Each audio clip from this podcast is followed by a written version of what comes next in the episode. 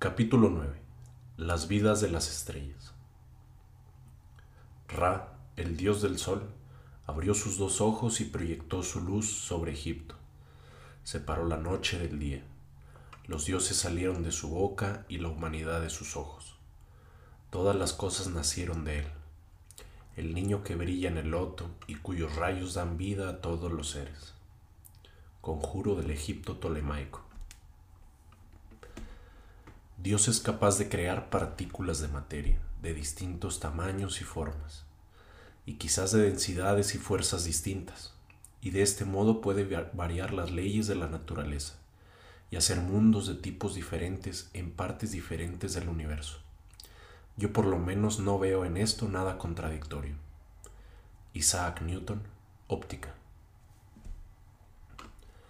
Teníamos el cielo allá arriba, todo tachonado de estrellas y solíamos tumbarnos en el suelo y mirar hacia arriba, y discutir si las hicieron o si acontecieron sin más. Mark Twain, Huckleberry Finn. Tengo una terrible necesidad, diré la palabra, de religión. Entonces salgo por la noche y pinto las estrellas. Vincent Van Gogh. Para hacer una tarta de manzana necesitamos harina, manzanas, una pizca de esto y de aquello y el calor del horno. Los ingredientes están constituidos por átomos, carbono, oxígeno, hidrógeno y unos cuantos más. ¿De dónde provienen estos átomos? Con excepción del hidrógeno, todos están hechos en estrellas. Una estrella es una especie de cocina cósmica dentro de la cual se cuecen átomos de hidrógeno y se forman átomos más pesados. Las estrellas se condensan a partir de gas y de polvo interestelares, los cuales se componen principalmente de hidrógeno. Pero el hidrógeno se hizo en el Big Bang, la explosión que inició el cosmos. Para poder hacer una tarta de manzana a partir de cero, hay que inventar primero el universo. Supongamos que cogemos una tarta de manzana y la cortamos por la mitad. Tomemos una de las dos partes y cortémosla por la mitad y continuemos así con el espíritu de Demócrito. ¿Cuántos cortes habrá que dar hasta llegar a un átomo solo? La respuesta es unos 90 cortes sucesivos. Como es lógico, no hay cuchillo lo bastante afilado. La tarta se desmigaja y en todo caso el átomo sería demasiado pequeño para verlo sin aumento, pero este es el sistema para llegar a él. La naturaleza del átomo se entendió por primera vez en la Universidad de Cambridge en Inglaterra en los 45 años centrados en 1910. Uno de los sistemas seguidos fue disparar contra átomos piezas de átomos y observar cómo rebotaban. Un átomo típico tiene una especie de nube de electrones en su exterior. Los electrones están cargados eléctricamente, como su nombre indica. La carga se califica arbitrariamente de negativa. Los, electrones determinan las propiedades químicas del átomo, el brillo del oro, la sensación fría del hierro, la estructura cristalina del diamante de carbono.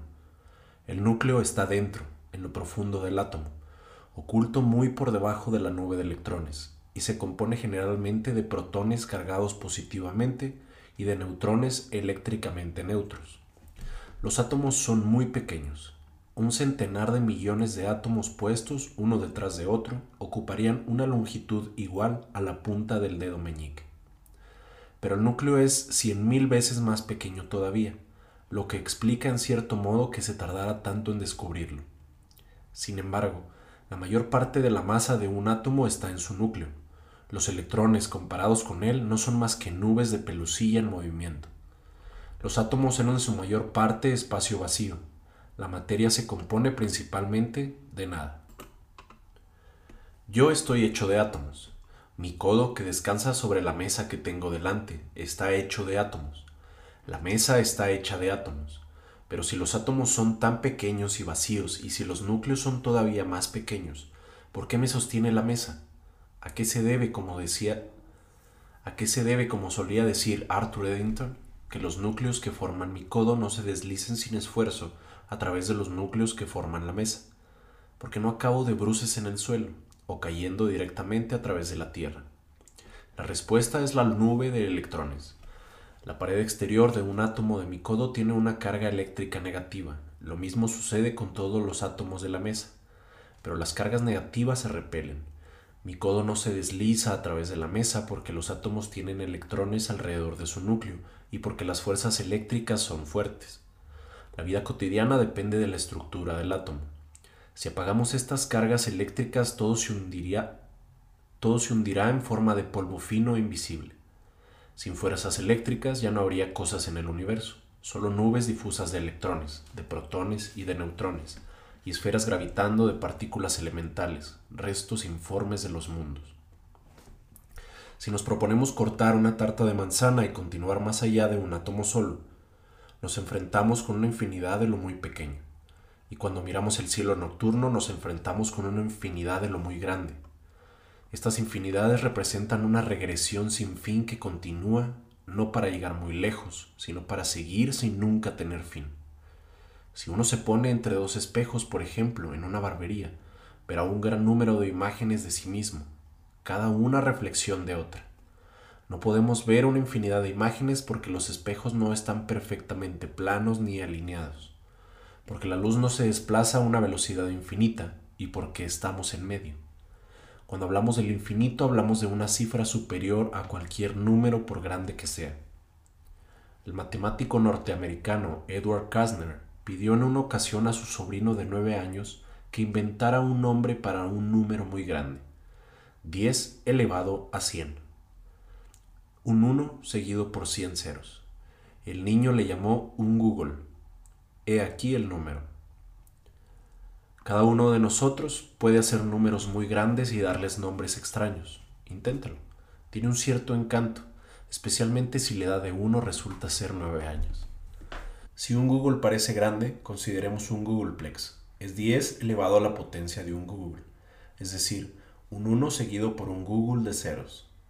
Como comparación, el número total de átomos en nuestro cuerpo es aproximadamente 10 a la 28 y el número total de partículas elementales, protones y neutrones y electrones en el universo observable es aproximadamente 10 a la 80.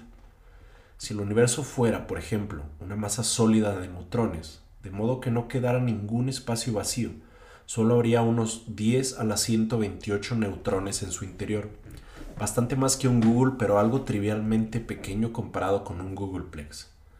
Y sin embargo estos números, el Google y el Googleplex, no se acercan a la idea de infinito, ni siquiera la rosa. Un Googleplex está exactamente a la misma distancia del infinito que el número 1. Podríamos intentar escribir un Googleplex, pero es una ambición sin salida. Una hoja de papel lo suficientemente grande para poder escribir en ella explícitamente todos los ceros de un Googleplex no se podría meter dentro del universo conocido. Afortunadamente hay un método más simple y muy conciso para escribir un Googleplex. Es un 10 a la 10 entre paréntesis por 100. E incluso para escribir infinito, pronunciado, sería solo infinito. En una, en una tarta de manzana quemada, la mayor parte de lo negro es carbono. Con 90 cortes llegaríamos a un átomo de carbono, con 6 protones y 6 neutrones en su núcleo y seis electrones en la nube exterior. Si fuéramos a extraer un fragmento del núcleo, por ejemplo, con dos protones y dos neutrones en él, no sería el núcleo de un átomo de carbono, sino el núcleo de un átomo de helio. Este corte o fisión de los núcleos atómicos tiene lugar en las armas nucleares y en las centrales nucleares convencionales, aunque allí no se rompen átomos de carbono. Si hacemos el corte número 91 de la tarta de manzana, si cortamos un núcleo de carbono, no obtenemos un trozo más pequeño de carbono, sino algo distinto, un átomo con propiedades químicas completamente diferentes. Si cortamos un átomo, transmutamos los elementos. Pero supongamos que seguimos adelante. Los átomos están compuestos de protones, neutrones y electrones. ¿Podemos cortar un protón? Si bombardeamos protones con otras partículas elementales a grandes energías, otros protones, por ejemplo, empezamos a vislumbrar unidades más fundamentales que se ocultan dentro del protón. Los físicos proponen actualmente que las llamadas partículas elementales como los protones y los neutrones están compuestos en realidad por partículas más elementales, llamadas quarks, que se presentan en una variedad de colores y de sabores, tal como se han denominado sus propiedades en un conmovedor intento por hacer algo más familiar el mundo subnuclear. ¿Son los quarks los elementos constitutivos últimos de la materia? ¿O también ellos están compuestos por partículas más pequeñas y más elementales? ¿Llegaremos alguna vez al final en nuestra comprensión de la naturaleza de la materia? ¿O hay una regresión infinita hacia partículas cada vez más fundamentales? Este es uno de los grandes problemas sin resolver de la ciencia. En los laboratorios medievales se perseguía la transmutación de los elementos, una actividad llamada alquimia Muchos alquimistas creían que toda la materia era una mezcla de cuatro sustancias elementales, agua, aire, tierra y fuego, una antigua especulación jónica. Alterando, por ejemplo, las proporciones relativas de tierra y de fuego, sería posible, pensaban ellos, cambiar el cobre en oro. En esta actividad pululaban fraudes encantadores, timadores como Cagliostoro y el conde de Saint Germain, que pretendía no solo transmutar los elementos, sino poseer también el secreto de la inmortalidad. A veces se ocultaba en el oro en una varilla con un falso fondo, de modo que aparecía milagrosamente en un crisol al final de alguna ardua demostración experimental. La nobleza europea, con el señuelo del dinero y de la inmortalidad, acabó transfiriendo grandes sumas a los practicantes de este dudoso arte. Pero hubo alquimistas más serios, como Paracelso e incluso Isaac Newton. El dinero no se malgastó totalmente. Se descubrieron nuevos elementos químicos como el fósforo, como el fósforo, el antimonio y el mercurio. De hecho, el origen de la química moderna puede relacionarse directamente con estos experimentos. Hay 99 tipos químicamente distintos de átomos existentes de modo natural. Se les llama elementos químicos y hasta hace poco no había más que esto en nuestro planeta. Aunque se encuentran principalmente combinados formando moléculas, el agua es una molécula formada por átomos de hidrógeno y de oxígeno. El aire está formado principalmente por los átomos de nitrógeno, N, oxígeno, O, carbono, C, hidrógeno, H y argón, AR. En las formas moleculares, N2, O2, CO2, H2O y AR. La misma Tierra es una mezcla muy rica de átomos, principalmente silicio, oxígeno, aluminio, magnesio y hierro. El fuego no está compuesto en absoluto de elementos químicos. Es un plasma radiante en el cual la alta temperatura ha arrancado algunos de los electrones de sus núcleos. Ninguno de los cuatro antiguos elementos jonios y alquímicos es un elemento en el sentido moderno. Uno es una molécula, dos son mezclas de moléculas y el último es un plasma. Desde la época de los alquimistas se han ido descubriendo cada vez más elementos, tendiendo a ser los descubrimientos últimamente los más raros. Muchos son familiares, los que constituyen la Tierra de modo primario o los que son fundamentales para la vida. Algunos son sólidos, algunos gases y hay dos, el bromo y el mercurio, que son líquidos a temperatura ambiente. Los científicos los ordenan convencionalmente por orden de complejidad. El más simple, el hidrógeno, es el elemento 1 y el más complejo, el uranio, es el elemento 92. Otros elementos son menos familiares. Afnio, herbio, disprosio y prasedomio, por ejemplo, que no los encontramos con demasiada frecuencia en la vida cotidiana. Podemos decir que cuanto más familiar nos resulta un elemento, más abundante es. La Tierra contiene gran cantidad de hierro y bastante poca de itrio. Como es lógico, hay excepciones a esta regla, como el oro o el uranio, elementos apreciados por convenciones económicas o juicios estéticos arbitrarios, o porque tienen notables aplicaciones prácticas. Y que los átomos están compuestos por tres tipos de partículas elementales, protones, neutrones y electrones, es un descubrimiento relativamente reciente. El neutrón no se descubrió hasta 1932. La física y la química modernas han reducido la complejidad del mundo sensible a una simplicidad asombrosa. Tres unidades reunidas de maneras distintas lo forman esencialmente todo. Los neutrones, como hemos dicho y como su nombre sugiere, no llevan carga eléctrica. Los protones tienen una carga positiva y los electrones una carga negativa igual. La atracción entre cargas opuestas de electrones y de protones es lo que mantiene unido al átomo. Puesto que cada átomo es eléctricamente neutro, el número de protones en el núcleo tiene que ser exactamente igual al número de electrones en la nube de electrones. La química de un átomo depende únicamente del número de electrones, que es igual al número de protones y que se llama número atómico. La química no es más que números, idea que le habría gustado a Pitágoras. Si eres un átomo con un protón, eres hidrógeno, con dos, helio, con tres, litio, con cuatro, berilio, con cinco, boro, con seis, carbono, con siete, nitrógeno, con ocho, oxígeno, y así sucesivamente hasta 92 protones, en cuyo caso tu nombre es uranio. Las cargas iguales, cargas del mismo signo, se repelen fuertemente. Lo podemos imaginar como una intensa aversión mutua contra los de la propia especie, un poco como si el mundo estuviese densamente poblado por anacoretas y misántropos. Los electrones repelen a los electrones. Los protones repelen a los protones. ¿Cómo es posible entonces que el núcleo se mantenga unido? Porque no salta instantáneamente por los aires, porque hay otra fuerza de la naturaleza, no la gravedad ni la electricidad sino la fuerza nuclear de acción próxima que actúa como un conjunto de ganchos, que actúan y sujetan solo cuando los protones y los neutrones se acercan mucho y consiguen superar la repulsión eléctrica entre los protones. Los neutrones que contribuyen con sus fuerzas nucleares de atracción y no con fuerzas eléctricas de repulsión proporcionan una especie de pegamento que contribuye a mantener unido el núcleo. Los eremitas que anhelaban la soledad han quedado encadenados a sus gruñones compañeros y mezclados con otros más propensos a la amabilidad, indiscriminada y voluble. Dos protones y dos neutrones forman el núcleo de un átomo de helio, que resulta ser muy estable. Tres núcleos de helio forman un núcleo de carbono. Cuatro oxígeno, cinco neón, seis magnesio, siete silicio, ocho azufre y así sucesivamente. Cada vez que añadimos uno o más protones y neutrones suficientes para mantener unido el núcleo, hacemos un elemento químico nuevo. Si restamos un protón y tres neutrones del mercurio, hacemos oro, el sueño de los antiguos alquimistas. Más allá del uranio hay otros elementos que no existen de modo natural en la Tierra. Los sintetizan los hombres y en la mayoría de los casos se fragmentan rápidamente. Uno de ellos, el elemento 94, se llama plutonio y es una de las sustancias más tóxicas conocidas por desgracia se desintegra bastante lentamente.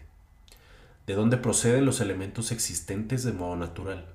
Podríamos imaginar una creación separada de cada especie atómica, pero el universo en su totalidad y en casi todas partes está formado por un 99% de hidrógeno y de helio, los dos elementos más simples. De hecho, el helio se detectó en el Sol antes de ser descubierto en la Tierra, de ahí su nombre, de Helios, uno de los dioses Sol de Grecia. Es posible que los demás elementos químicos hayan evolucionado de algún modo a partir de hidrógeno y de helio. Para equilibrar la repulsión eléctrica hay que aproximar mucho las piezas de materia nuclear, de modo que entren en acción las fuerzas nucleares de corto alcance. Esto solo puede suceder a temperaturas muy altas. Cuando las partículas se mueven con tanta velocidad que la fuerza repulsiva no tiene tiempo de actuar, temperaturas de decenas de millones de grados, en la naturaleza estas temperaturas tan elevadas y sus correspondientes presiones solo se dan de modo corriente en los interiores de las estrellas. Hemos examinado nuestro Sol, la estrella más próxima, en varias longitudes de onda, desde las ondas de radio hasta luz visible y normal, y los rayos X, radiaciones que proceden únicamente de las capas más exteriores. El Sol no es exactamente una piedra al rojo vivo como pensó Anaxágoras, sino una gran bola gaseosa de hidrógeno y de helio, que brilla por su elevada temperatura, del mismo modo que un atizador brilla si se le pone el rojo. Anaxágoras tenía razón, por lo menos en parte. Las violentas tempestades solares producen erupciones brillantes que perturban las comunicaciones de radio en la Tierra, y penachos inmensos y arqueados de gas caliente guiados por el campo magnético del Sol, las prominencias solares que dejan enana a la Tierra. Las manchas solares, visibles a veces a simple vista al poner el Sol, son regiones más frías donde la intensidad del campo magnético es más elevada. Toda esta actividad incesante, desbordada y turbulenta se da en la superficie visible, relativamente fría. Solo vemos unas temperaturas de unos 6.000 grados centígrados, pero el interior oculto del Sol, donde se genera la luz solar, está a 40 millones de grados. Las estrellas y sus planetas acompañantes nacen debido al colapso gravitatorio de una nube de gas y de polvo interestelar. La colisión, la colisión de las moléculas gaseosas en el interior de la nube la calienta hasta el punto en el cual el hidrógeno empieza a fundirse, dando helio. Cuatro núcleos de hidrógeno se combinan y forman un núcleo de helio, con la emisión simultánea de un fotón de rayos gamma. El fotón sufre absorciones y emisiones por parte de la materia situada encima suyo y se va abriendo paso paulatinamente hacia la superficie de la estrella, perdiendo energía en cada paso y llegando al final después de una épica jornada que ha durado un millón de años hasta la superficie, donde emerge en forma de luz visible y es radiado hacia el espacio. La estrella empieza a funcionar. El colapso gravitatorio de la nube preestelar ha quedado detenido. El peso de las capas exteriores de la estrella está sostenido ahora por las temperaturas y presiones elevadas generadas en las reacciones nucleares del interior. El Sol ha estado en esta situación estable durante los últimos 5 mil millones de años. Reacciones termonucleares como las que tienen lugar en una bomba de hidrógeno proporcionan energía al Sol gracias a una explosión contenida y continua, que convierte unos 400 millones de toneladas de hidrógeno en helio cada segundo. Cuando de noche miramos hacia lo alto y contemplamos las estrellas, todo lo que vemos está brillando debido a fusiones nucleares distantes. En la dirección de la estrella Deneb, en la constelación del Cisne, hay una enorme superburbuja brillante de gas muy caliente, producida probablemente por explosiones de supernovas, las muertes de las estrellas, cerca del centro de la burbuja. En la periferia la materia interestelar se ve comprimida por la onda de choque de la supernova, poniendo en marcha nuevas generaciones de colapsos de nubes y de formación de estrellas. En este sentido, las estrellas tienen padres, y como a veces sucede entre los hombres, un padre puede morir cuando nace el niño. Las estrellas, como el Sol, nacen en lotes, en grandes complejos de nubes comprimidas como la nebulosa de Orión. Estas nubes vistas desde el exterior parecen oscuras y tenebrosas, pero en el interior están iluminadas brillantemente por las estrellas calientes que están naciendo. Más tarde las estrellas marchan de la guardería y se buscan la vida en la Vía Láctea como adolescentes estelares, rodeadas todavía por mechones de nebulosidad incandescente, residuos de su gas amniótico, que permanecen unidos todavía gravitatoriamente a ellas. Las Pléyades constituyen un ejemplo próximo. Como las familias humanas, las estrellas que maduran viajan lejos de casa y los hermanos se ven muy poco. En algún punto de la galaxia hay estrellas, quizás docenas de estrellas que son hermanas del Sol, formadas a partir del mismo complejo nebular, hace unos 5 mil millones de años, pero no sabemos qué estrellas son.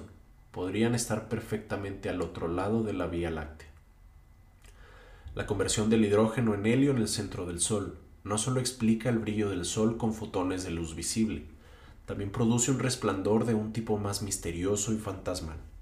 El Sol brilla débilmente con neutrinos, que como los fotones no pesan nada y se desplazan a, la velocidad de la luz. Pero los neutrinos no son fotones, no son un tipo de luz. Los neutrinos tienen el mismo momento angular intrínseco o spin que los protones, los electrones y los neutrones. En cambio, los fotones tienen el doble de spin. La materia es transparente para los neutrinos, que atraviesan casi sin esfuerzo tanto la Tierra como el Sol. Solo una diminuta fracción de ellos queda detenida por la materia interpuesta. Cuando levanto mis ojos hacia el Sol durante un segundo pasan por ellos mil millones de neutrinos. Como es lógico, no quedan detenidos en la retina, como le sucede a los fotones normales, sino que continúan sin que nada les moleste y atraviesan toda mi cabeza.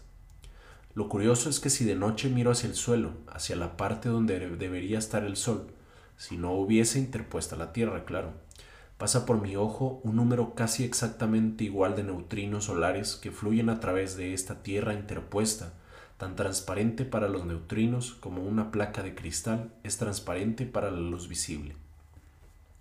Si nuestro conocimiento del interior solar es tan completo como imaginamos, y si además entendemos la física nuclear que origina los neutrinos, deberíamos poder calcular con bastante precisión los neutrinos solares que debería recibir un área dada, como la de mi ojo, en una unidad dada de tiempo, por ejemplo, un segundo.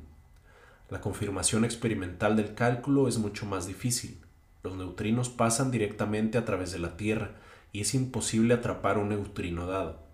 Pero si su número es grande, una pequeña fracción entrará en interacción con la materia, y si las circunstancias son apropiadas podrá detectarse. Los neutrinos pueden convertir en raras ocasiones a los átomos de cloro en átomos de argón, átomos con el mismo número total de protones y neutrones. Para detectar el flujo solar predicho de neutrinos se necesita una cantidad inmensa de cloro, y en consecuencia unos físicos norteamericanos vertieron grandes cantidades de líquido detergente en la mina Homestake de Lea, en Dakota del Sur. Se microfiltra luego el cloro para descubrir el argón de reciente producción. Cuanto más argón se detecta, más neutrinos se supone que han pasado. Estos experimentos indican que el Sol es más débil en neutrinos de lo que los cálculos predicen. Esto supone un misterio real todavía no resuelto. El bajo flujo de neutrinos solares, desde luego, no pone en peligro nuestro concepto de la nucleosíntesis estelar, pero no hay duda que significa algo importante. Las explicaciones propuestas van desde la hipótesis de que los neutrinos se desintegran durante su trayecto entre el Sol y la Tierra, hasta la idea de que los fuegos nucleares en el interior solar han quedado provisionalmente interrumpidos y que en nuestra época la luz solar se genera parcialmente por una lenta contracción gravitatoria pero la astronomía de neutrinos es muy nueva. De este momento estamos asombrados por haber creado un instrumento que pueda atisbar directamente el corazón ardiente del Sol. A medida que aumente la sensibilidad del telescopio de neutrinos, será posible quizás sondear la fusión nuclear en los inferiores, sondear la fusión nuclear en los interiores profundos de estrellas cercanas. Pero la fusión del hidrógeno no puede continuar indefinidamente. En el Sol o en cualquier otra estrella hay una cantidad limitada de hidrógeno combustible en su caliente interior. El destino de una estrella, el final de su ciclo vital, depende mucho de su masa inicial. Si una estrella, después de haber perdido en el espacio una cantidad determinada de su masa, conserva de dos a tres veces la masa del Sol, finaliza su ciclo vital de un modo impresionantemente distinto al del Sol, pero el destino del Sol ya es de por sí espectacular. Cuando todo el hidrógeno central haya reaccionado y formado helio, dentro de 5 o 6 mil millones de años a partir de ahora, la zona de fusión del hidrógeno irá migrando lentamente hacia el exterior, formando una cáscara en expansión de reacciones termonucleares, hasta que alcance el lugar donde las temperaturas son inferiores a unos 10 millones de grados. Entonces, la fusión del hidrógeno se apagará. Mientras tanto, la gravedad propia del Sol obligará a una renovada contracción de su núcleo rico en helio y a un aumento adicional de las temperaturas y presiones interiores. Los núcleos de helio quedarán apretados más densamente todavía, llegando incluso a pegarse los unos a los otros porque los ganchos de sus fuerzas nucleares de corto alcance habrán entrado en acción a pesar de la mutua repulsión eléctrica. La ceniza se convertirá en combustible y el Sol se disparará de nuevo iniciando una segunda ronda de reacciones de fusión. Este proceso generará los elementos de carbono y nitrógeno y proporcionará energía adicional para que el Sol continúe brillando durante un tiempo limitado. Una estrella es un fénix destinado a levantarse durante un tiempo de sus cenizas. El Sol, bajo la influencia combinada de la fusión de hidrógeno en una delgada cáscara lejos del interior solar, y de la fusión del helio a, alta temperatura en el núcleo, experimentará un cambio importante. Su exterior se expandirá y se enfriará. El Sol se convertirá en una estrella gigante roja, con una superficie visible tan alejada de su interior que la gravedad en su superficie será débil y su atmósfera se expandirá hacia el espacio como una especie de vendaval estelar. Cuando este Sol rubicundo hinchado se haya convertido en un gigante rojo, envolverá y devorará a los planetas Mercurio y Venus y probablemente también a la Tierra. El sistema solar interior residirá entonces dentro del Sol. Dentro de miles de millones de años habrá un último día perfecto en la Tierra. Luego, el Sol irá enrojeciendo e hinchándose lentamente y presidirá una Tierra que estará abrazándose incluso en los polos. Los casquetes de hielo polar en el Ártico y en el Antártico se fundirán inundando las costas del mundo. Las altas temperaturas oceánicas liberarán más vapor de agua en el aire, aumentando la nebulosidad, protegiendo a la Tierra de la luz solar y aplazando un poco el final. Pero la evolución solar es inexorable. Llegará un momento en que los océanos entrarán en ebullición, la atmósfera se evaporará y se perderá en el espacio y una catástrofe de proporciones inmensas e inimaginables asolará nuestro planeta. Mientras tanto, es casi seguro que los seres humanos habrán evolucionado hacia algo muy diferente. Quizás nuestros descendientes serán capaces de controlar o de moderar la evolución estelar, o quizás se limitarán a coger los trastos y marcharse a Marte, a Europa o a Titán, o quizás, al final, como imaginó Robert Goddard, decidirán buscarse un planeta deshabitado en algún sistema planetario joven y prometedor. La ceniza estelar del Sol solo puede reutilizarse como combustible hasta cierto punto. Llegará un momento en que todo el interior solar sea carbono y oxígeno. Cuando ya a las altas temperaturas y presiones dominantes no pueda ocurrir ninguna reacción nuclear más, cuando el helio central se haya gastado casi del todo, el interior del Sol continuará su aplazado colapso. Las temperaturas aumentarán de nuevo poniendo en marcha una última onda de reacciones nucleares y expandiendo la atmósfera solar un poco más. El Sol, en su agonía de muerte, pulsará lentamente, expandiéndose y contrayéndose con un periodo de unos cuantos milenios, hasta acabar escupiendo su atmósfera al espacio en forma de una o más cáscaras concéntricas de gas. El interior solar, caliente y sin protección, inundará la cáscara con luz ultravioleta, induciendo una hermosa fluorescencia roja y azul que se extenderá más allá de la órbita de Plutón. Quizás la mitad de la masa del Sol se perderá de este modo. El sistema solar se llenará entonces de un resplandecer misterioso, el fantasma del Sol viajando hacia el exterior. Cuando miramos a nuestro alrededor, en el pequeño rincón de Vía Láctea que ocupamos, vemos muchas estrellas rodeadas por cáscaras esféricas de gas incandescente, las nebulosas planetarias. No tiene nada que ver con planetas, pero algunas recordaban, en telescopios menos perfeccionados, los discos azules y verdes de Urano y de Neptuno. Estas presentan la forma de anillos, pero esto es debido a que vemos más su periferia que su centro, como las pompas de jabón. Cada nebulosa planetaria señala la presencia de una estrella in extremis. Cerca de la estrella central puede haber una corte de mundos muertos, los restos de planetas que antes estaban llenos de vida y que ahora privados de aire y de océanos, están bañados en una luminosidad fantasmal. Los restos del Sol, el núcleo solar desnudo, envuelto primero en su nebulosa planetaria, serán una pequeña estrella caliente, que emitirá su calor al espacio y que habrá quedado colapsada hasta poseer una densidad inimaginable en la Tierra. Inimaginable en la Tierra. Perdón. Más de una tonelada en una cucharadita de té. Miles de millones de años más tarde, el Sol se convertirá en una enana blanca degenerada, enfriándose como todos estos puntos de luz que vemos en los centros de nebulosas planetarias, que pierden sus altas temperaturas superficiales y llegan a su estado final, el de una enana negra, oscura y muerta. Dos estrellas de idéntica masa evolucionarán más o menos paralelamente, pero una estrella de masa superior gastará más rápidamente su combustible nuclear. Se convertirá antes en una gigante roja e iniciará primero el descenso final hacia una enana blanca. Tendría que haber, y así se comprueba, muchos casos de estrellas binarias en los que una componente es una gigante roja y la otra una enana blanca.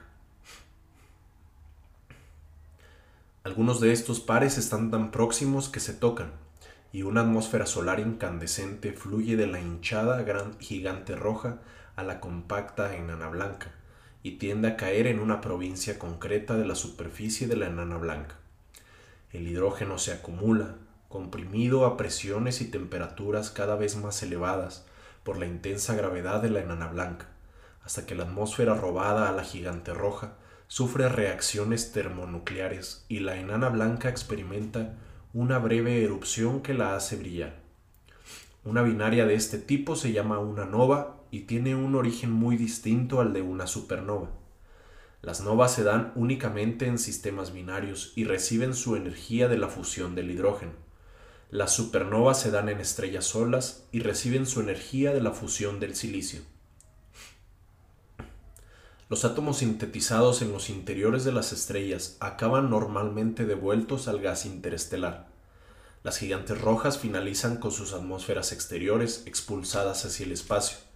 Las nebulosas planetarias son las fases finales de estrellas de tipo solar que hacen saltar su tapadera. Las supernovas expulsan violentamente gran parte de su masa al espacio. Los átomos devueltos son, como es lógico, los que se fabrican más fácilmente en las reacciones termonucleares de los interiores de las estrellas. El hidrógeno se fusiona dando helio, el helio da carbono, el carbono da oxígeno, y después en estrellas de gran masa y por sucesivas adiciones de más núcleos de helio, se construye el neón, magnesio, silicio, azufre, etc. Adiciones que se realizan por pasos, dos protones y dos neutrones en cada paso hasta llegar al hierro. La fusión directa del silicio genera también hierro. Un par de átomos de silicio, cada uno con 28 protones y neutrones, se funden a una temperatura de miles de millones de grados y hacen un átomo de hierro con 56 protones y neutrones. Todos estos son elementos químicos familiares. Sus nombres no suenan. Estas reacciones nucleares no generan fácilmente herbio, hafnio, disprocio, praseodimio o itrio, sino los elementos que conocemos de la vida diaria, elementos devueltos al gas interestelar, donde son recogidos en una generación subsiguiente de colapso de nube y formación de estrella y planeta. Todos los elementos de la Tierra, excepto el hidrógeno y algo de helio, se cocinaron en una especie de alquimia estelar hace miles de millones de años en estrellas que ahora son quizás enanas blancas, inconspicuas al otro lado de la galaxia Vía Láctea. El nitrógeno de nuestro ADN, el calcio de nuestros dientes, el hierro de nuestra sangre, el carbono de nuestras tartas de manzana, se hicieron en los interiores de estrellas en proceso de colapso. Estamos hechos, pues, de sustancia estelar. Algunos de los elementos más raros se generan en la misma explosión supernova. El hecho de que tengamos una relativa abundancia de oro y de uranio en la Tierra se debe únicamente a que hubo muchas explosiones de supernovas antes de que se formara el sistema solar. Otros sistemas planetarios pueden tener cantidades diferentes de nuestros elementos raros. Existen quizás planetas cuyos habitantes exhiben orgullosos pendientes de niobio y brazaletes de protactinio, mientras que el oro es una curiosidad de laboratorio. ¿Mejoraría nuestras vidas si el oro y el uranio fueran tan oscuros y poco importantes en la Tierra como el praseodimio? El origen y la evolución de la vida están relacionados del modo más íntimo con el origen y evolución de las estrellas. En primer lugar, la materia misma de la cual estamos compuestos. Los átomos que hacen posible la vida fueron generados hace mucho tiempo y muy lejos de nosotros en estrellas rojas gigantes. La abundancia relativa de los elementos químicos que se encuentran en la Tierra se corresponde con tanta exactitud con la abundancia relativa de átomos generados en las estrellas, que no es posible dudar mucho de que las gigantes rojas y las supernovas son los hornos y crisoles en los cuales se forjó la materia. El Sol es una estrella de segunda o tercera generación. Toda la materia de su interior, toda la materia que vemos a nuestro alrededor, ha pasado por uno o dos ciclos previos de alquimia estelar. En segundo lugar, la existencia de algunas variedades de átomos pesados en la Tierra sugiere que hubo una explosión de supernova cerca de nosotros poco antes de formarse el sistema solar. Pero es improbable que se tratara de una simple coincidencia. Lo más probable es que la onda de choque producida por la supernova comprimiera el gas y el polvo interestelar y pusiera en marcha la condensación del sistema solar. En tercer lugar, cuando el Sol empezó a brillar, su radiación ultravioleta inundó la atmósfera de la Tierra. Su calor generó relámpagos y estas fuentes de energía fueron la chispa de las complejas moléculas orgánicas que condujeron al origen de la vida. En cuarto lugar, la vida en la Tierra funciona casi exclusivamente a base de luz solar. Las plantas recogen los fotones y convierten la energía solar en energía química. Los animales parasitan a las plantas. La agricultura es simplemente la recogida sistemática de luz solar. La agricultura es simplemente la recogida sistemática de luz solar, que se sirve de las plantas como de involuntarios intermediarios. Por lo tanto, casi todos nosotros estamos accionados por el sol. Y finalmente, los cambios hereditarios llamadas mutaciones proporcionan la materia prima de la evolución. Las mutaciones, entre las cuales la naturaleza selecciona su nuevo catálogo de formas vivas, son producidas en parte por rayos cósmicos partículas de alta energía proyectadas casi a la velocidad de la luz en las explosiones de supernovas. La evolución de la vida en la Tierra es impulsada en parte por las muertes espectaculares de soles remotos y de gran masa. Supongamos que llevamos un contador Geiger y un trozo de mineral de uranio a algún lugar situado en las profundidades de la Tierra, por ejemplo, una mina de oro o un tubo de lava, o una caverna excavada a través de la tierra por un río de roca fundida. El sensible contador suena cuando está expuesto a rayos gamma o a partículas cargadas de alta energía como protones y núcleos, y núcleos de helio. Si lo acercamos al mineral de uranio, que está emitiendo núcleos de helio por una desintegración nuclear espontánea, el contaje, el número de chasquidos del contador por minuto aumenta espectacularmente. Si metemos el mineral de uranio dentro de un bote pesado de plomo, el contagio disminuye sustancialmente. El plomo ha absorbido la radiación del uranio, pero todavía pueden oírse algunos chasquidos. Una fracción del contagio restante procede de la radiactividad natural de las paredes de la caverna, pero hay más chasquidos de lo que esta radiactividad explica. Algunos son causados por partículas cargadas de alta energía que entran por el tejado estamos escuchando los rayos cósmicos, producidos en otra era en las profundidades del espacio. Los rayos cósmicos, principalmente protones y electrones, han estado bombardeando la Tierra durante toda la historia de la vida en nuestro planeta. Una estrella se destruye a sí misma a miles de una estrella se destruye a sí misma a miles de años luz de distancia y produce rayos cósmicos que viajan en espiral por la galaxia Vía Láctea durante millones de años hasta que por puro accidente algunos de ellos chocan con la Tierra y con nuestro material hereditario. Quizás algunos pasos clave en el desarrollo del código genético, o la, o la explosión del Cámbrico, o la estación bípeda de nuestros antepasados, fueron iniciados por los rayos cósmicos.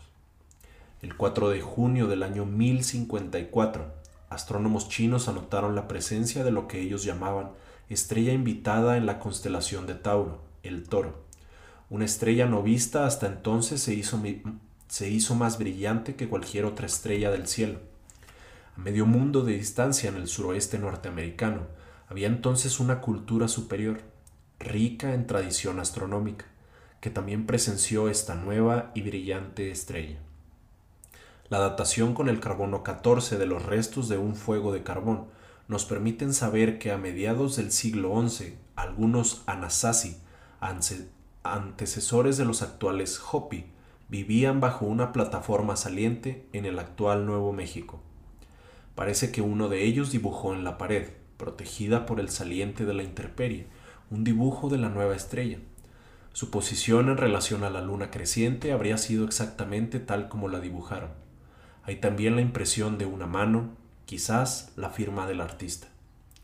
Esta estrella notable, a 5.000 años luz de distancia, se denomina actualmente la supernova cangrejo, porque a un astrónomo siglos más tarde le pareció ver inexplicablemente un cangrejo cuando observaba los restos de la explosión a través de su telescopio.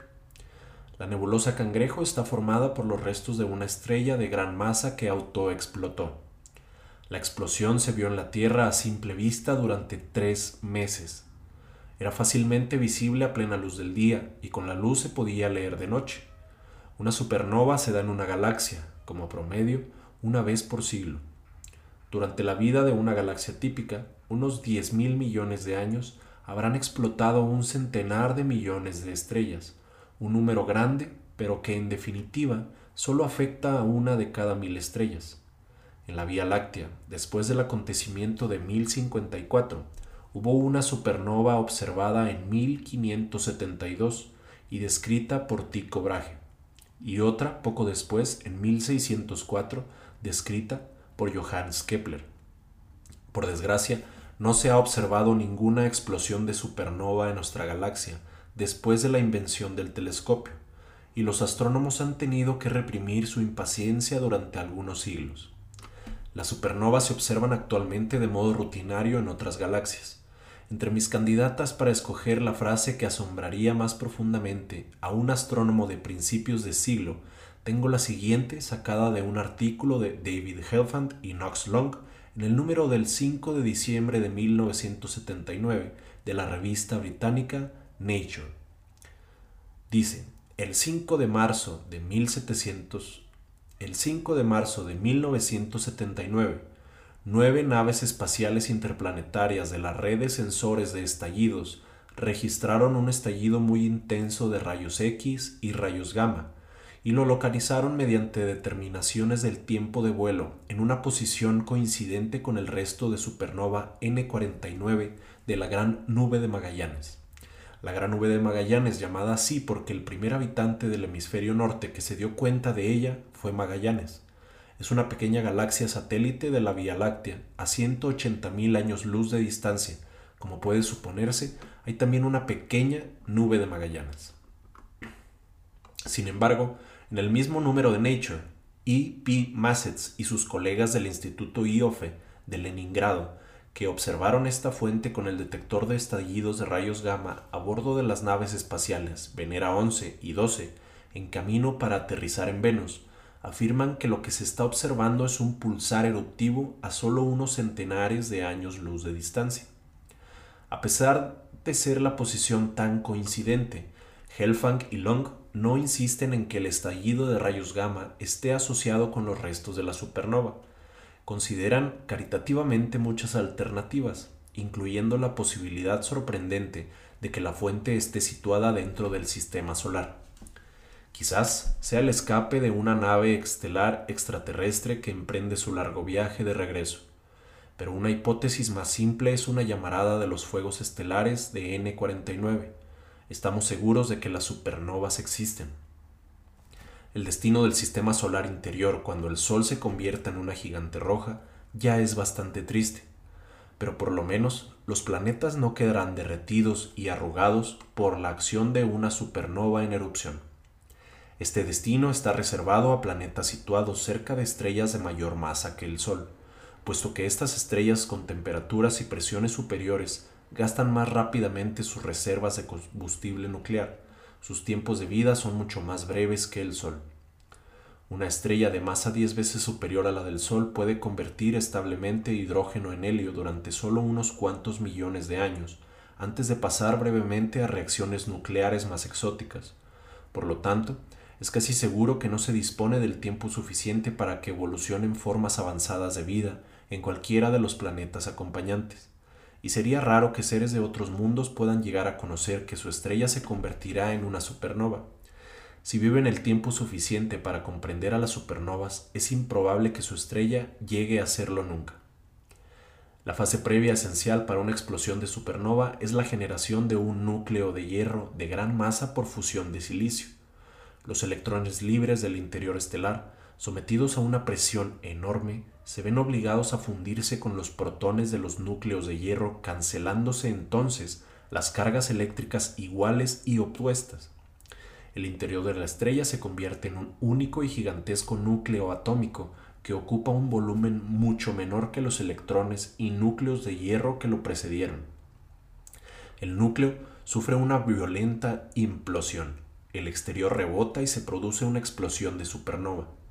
Una supernova puede ser más brillante que el resplandor combinado de todas las demás estrellas de la galaxia en la cual está metida. Todas estas estrellas supergigantes azules y blancas que han salido apenas del cascarón en Orión están destinadas dentro de unos cuantos millones de años a convertirse en supernovas y a formar un castillo continuado de fuegos artificiales cósmicos en la constelación del cazador. La terrible explosión de una supernova proyecta al espacio la mayor parte de la materia de la estrella precursora, un poco de hidrógeno residual y helio y cantidades importantes de otros átomos, carbono y silicio, hierro y aluminio. Queda un núcleo de neutrones calientes. sujetos entre sí por fuerzas nucleares, formando un único núcleo atómico de gran masa, con un peso atómico aproximado de 1056, es decir, un Sol de unos 30 kilómetros de diámetro. Un fragmento estelar diminuto, encogido, denso y marchito, una estrella de neutrones en rotación rápida.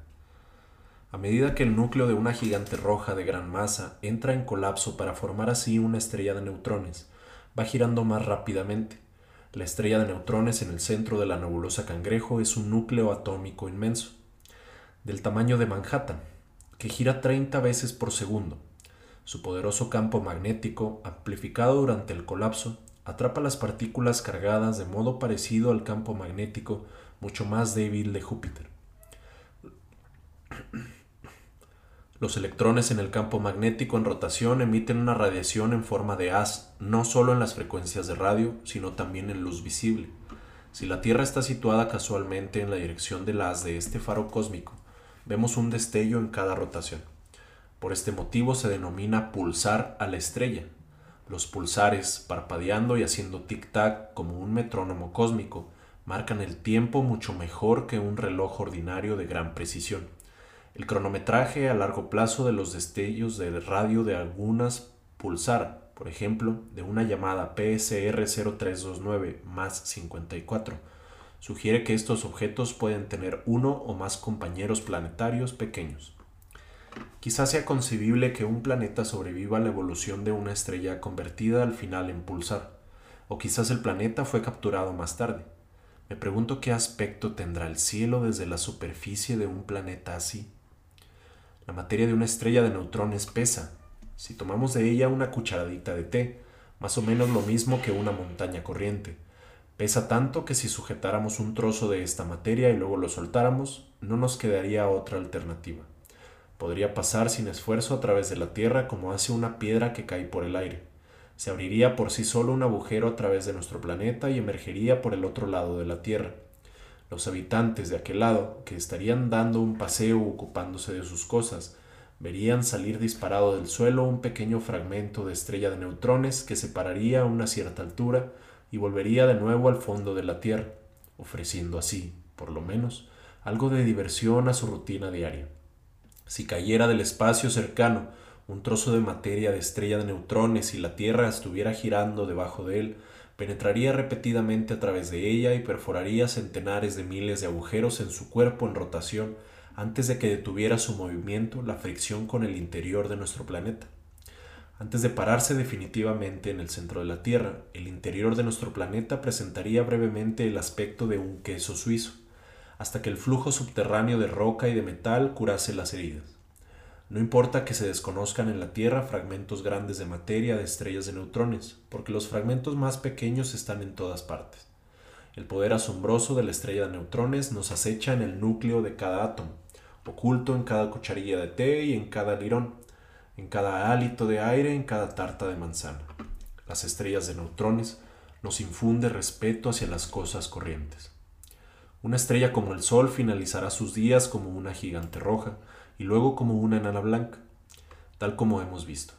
Una estrella en proceso de colapso con masa doble a la del Sol se convertirá en una supernova y luego en una estrella de neutrones. Pero una estrella de masa superior, que después de pasar por la fase de supernova quede con la masa, por ejemplo, de cinco soles, tiene ante sí un destino todavía más notable. Su gravedad la convertirá en un agujero negro Supongamos que dispusiéramos de una máquina mágica de gravedad, un aparato que nos permitiera controlar la gravedad de la Tierra, girando, por ejemplo, una aguja.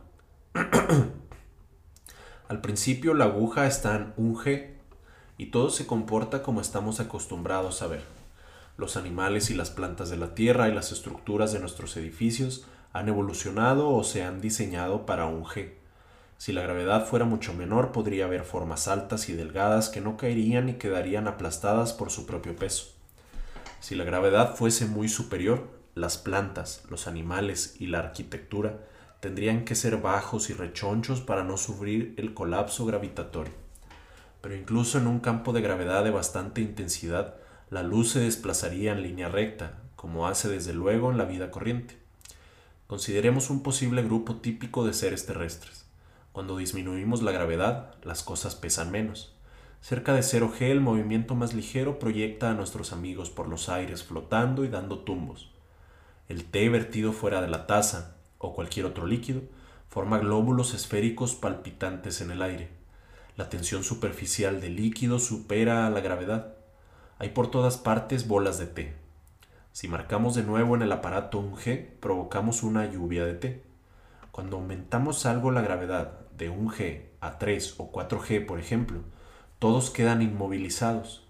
Se requiere un esfuerzo enorme incluso para mover una pierna. Sacamos por compasión a nuestros amigos del dominio de la máquina de la gravedad antes de poner la aguja en gravedades todavía más altas. El haz de luz de una linterna sigue una línea perfectamente recta, cuando la gravedad es de unos cuantos G, al igual que a 0G. A, a 1000G el haz es todavía recto, pero los árboles han quedado aplastados y aplanados. A 100.000 G las rocas se aplastan por su propio peso. Al final, no queda ningún superviviente excepto el gato de Cheshire, por una dispensa especial. Cuando la gravedad se acerca a mil millones de G, sucede algo todavía más extraño. El haz de luz que hasta ahora subía directo hacia el cielo empieza a curvarse. Incluso la luz queda afectada por intensas aceleraciones gravitatorias. Si aumentamos todavía más la gravedad, la luz no puede levantarse y cae al suelo cerca de nosotros. Ahora el gato cósmico de Cheshire ha desaparecido, solo queda su sonrisa gravitatoria. Cuando la gravedad es lo bastante elevada, no, no deja escapar nada, ni siquiera la luz. Un lugar así recibe el nombre de agujero negro. Es una especie de gato cósmico de Cheshire enigmáticamente indiferente a lo que le rodea. Cuando la densidad y la gravedad alcanzan un valor suficientemente elevado, el agujero negro parpadea y desaparece de nuestro universo. Por esto se llama agujero negro. No puede escapar luz alguna de él. Es posible que en su interior, con tanta luz atrapada, las cosas presenten una atractiva iluminación. Aunque un agujero negro sea invisible desde el exterior, su presencia gravitatoria puede ser palpable. Si no vamos con cuidado, en un viaje interestelar podemos ser arrastrados de modo irrevocable y nuestros cuerpos quedar estirados desagradablemente formando un hilo largo y delgado. Pero la materia que se iría concentrando en forma de disco alrededor del agujero negro nos ofrecería un espectáculo digno de recordar, en el caso improbable de que sobreviviéramos a la excursión. Las reacciones termonucleares en el interior solar sostienen las capas exteriores del Sol y aplazan durante miles de millones de años un colapso gravitatorio catastrófico. En el caso de las enanas blancas, la presión de los electrones arrancados de sus núcleos sostiene la estrella. En el caso de las estrellas de neutrones, la presión de los neutrones compensa la gravedad. Pero en el caso de una estrella anciana que ha sobrevivido a las explosiones de supernova y a otras impetuosidades, y cuya masa es varias veces superior a la del Sol, no hay fuerzas conocidas que puedan impedir el colapso. La estrella se encoge increíblemente, gira, enrojece y desaparece. Una estrella con una masa 20 veces superior a la del Sol se encogerá hasta tener el tamaño de Gran Los Ángeles. La aplastante gravedad llega a ser de 10 a la 10G, y la estrella se desliza por una fisura que ella misma ha creado en el continuo del espacio-tiempo y desaparece de nuestro universo. Los agujeros negros fueron imaginados por primera vez por el astrónomo inglés John Mitchell en 1783, pero la idea parecía tan extravagante que se ignoró de modo general hasta hace muy poco, cuando ante el asombro de muchos, incluyendo a muchos astrónomos, se descubrieron pruebas concretas de la existencia de agujeros negros en el espacio. La atmósfera de la Tierra es opaca a los rayos X, para poder determinar si los objetos astronómicos emiten luz de una longitud de onda tan corta, hay que transportar el telescopio de rayos X sobre la atmósfera. El primer observatorio de rayos X fue un admirable esfuerzo internacional, orbitado por los Estados Unidos a partir de una plataforma italiana de lanzamiento en el Océano Índico ante la costa de Kenia y bautizado con el nombre de Uhuru, palabra suajili que significa libertad. En 1971, Uhuru descubrió una fuente notable de rayos X en la constelación del Cisne, que se apagaba y se encendía miles de veces por segundo. La fuente, llamada Cygnus X1, tiene que ser por lo tanto muy pequeña. Sea cual fuere la razón del parpadeo, la información necesaria para encender y apagar la fuente no puede cruzar sig x1 a la velocidad superior de la luz, 300.000 km por segundo. Por lo tanto, sig x1 no puede ser mayor que 300.000 km por segundo por 1 sobre 1000 segundos. Es igual a 300 kilómetros de diámetro. Un objeto del tamaño de un asteroide es una fuente brillante y parpadeante de rayos X visible a distancias interestelares. ¿Qué objeto podría ser este? SIG X1 está en el mismo punto preciso del espacio que una estrella supergigante azul y caliente, que en luz visible demuestra poseer una compañera cercana pero invisible, de gran masa, que la atrae gravitatoriamente primero en una dirección y luego en... ¿Qué objeto podría ser este? Si X1 está en el mismo punto preciso del espacio que una estrella supergigante azul y caliente, que en luz visible demuestra poseer una compañera cercana pero invisible, de gran masa, que la atrae gravitatoriamente primero en una dirección y luego en otra. La masa de la compañera es unas 10 veces la del Sol. La supergigante es una fuente improbable de rayos X, y resulta tentador identificar a la compañera deducida, gracias a la luz visible, como la fuente detectada de rayos X, pero un objeto invisible que pese 10 veces más que el Sol y cuyo volumen se haya reducido por colapso al de un asteroide, solo puede ser un agujero negro. Es probable que los rayos X se generen por fricción en el disco de gas y de polvo acumulado por acreción alrededor de SIG X1 y procedente de su compañera supergigante. Otras estrellas llamada V861 Scorpii, GX3394, SS433 y Circinus X2 son también candidatas para agujeros negros. Cassiopeia A es el resto de una supernova cuya luz tuvo que haber llegado a la Tierra en el siglo XVII, cuando había aquí un número considerable de astrónomos. Sin embargo, nadie informó de la explosión. Quizás, como sugiere A.S. Shkovsky, hay allí oculto un agujero negro que se comió el núcleo estelar en explosión y amortiguó los fuegos de la supernova. Los telescopios en el espacio son los medios idóneos para comprobar todos estos cabos y fragmentos de datos que pueden ser la pista, el rastro del legendario agujero negro. Un buen sistema para comprender los agujeros negros es pensar en la curvatura del espacio. Consideremos una superficie bidimensional plana, flexible y con líneas, como un trozo de papel del grafo hecho de caucho. Si soltamos encima una pequeña masa, la superficie se deforma formando un hoyo. Una canica gira alrededor del hoyo en una órbita semejante a la de un planeta alrededor del Sol. En esta interpretación que debemos a Einstein, la gravedad es una distorsión en el tejido del espacio. Vemos en nuestro ejemplo que un espacio bidimensional ha quedado deformado por una masa dando una tercera dimensión física. Imaginemos que vivimos en un universo tridimensional, deformado locamente por materia que lo convierte en una cuarta dimensión física que no podemos percibir directamente. Cuanto mayor sea la masa local, más intensa será la gravedad local y más hondo el hoyo, la distorsión o deformación del espacio. El agujero negro es en esta analogía una especie de pozo sin fondo. ¿Qué le sucede a una persona que cae en él? Vista desde el exterior se necesitaría una cantidad infinita de tiempo para caer dentro, porque todos los relojes de esta persona, mecánicos y biológicos, se percibirían como relojes parados, pero desde el punto de vista de esta persona, todos los relojes continuarían funcionando normalmente. Si pudiese sobrevivir a las mareas gravitatorias y al flujo de radiación, y si el agujero negro estuviera en rotación, una hipótesis que es probable, es muy posible que esta persona pudiera emerger en otra parte del espacio-tiempo en algún otro lugar del espacio y en algún otro momento del tiempo.